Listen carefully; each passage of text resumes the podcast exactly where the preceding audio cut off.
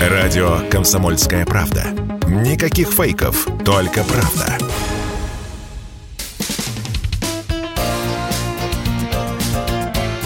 Говорит полковник.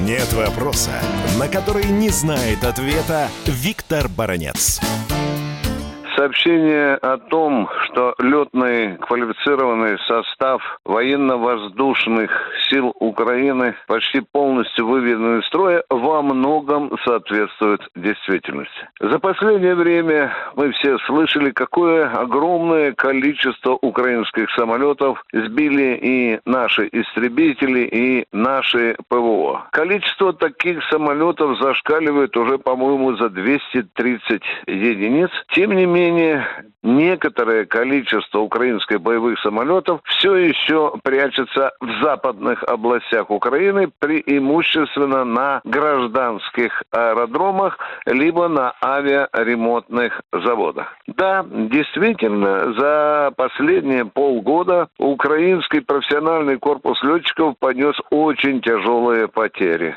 Сбивали не только молодых летчиков нашей системы ПВО, но и асов.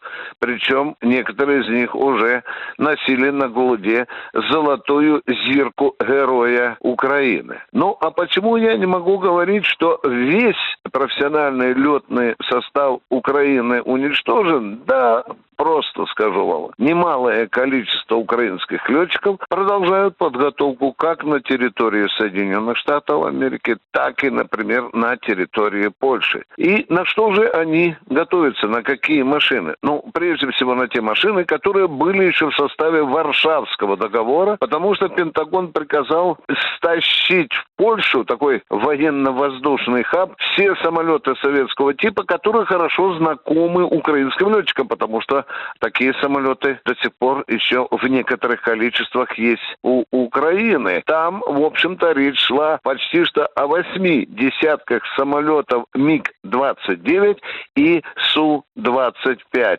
Вот на эти самолеты украинские летчики тоже обучаются. Я даже скажу больше. Уже есть данные, что американцы подумывают о том, чтобы подготовить украинских летчиков для полетов на F-16. Кстати, один из таких героев Украины, который в свое время освоил этот тип самолета, но летал на Су-27 на Украине и как раз вот был сбит в районе Изюма-Барвенкова.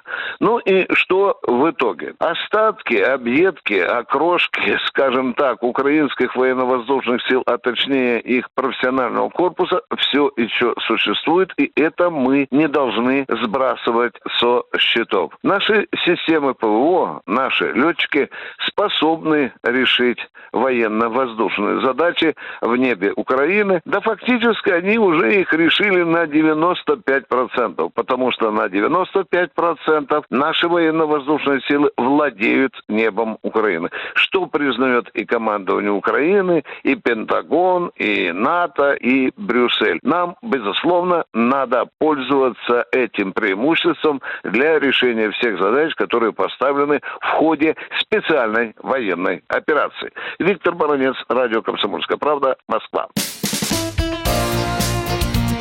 Говорит полковник.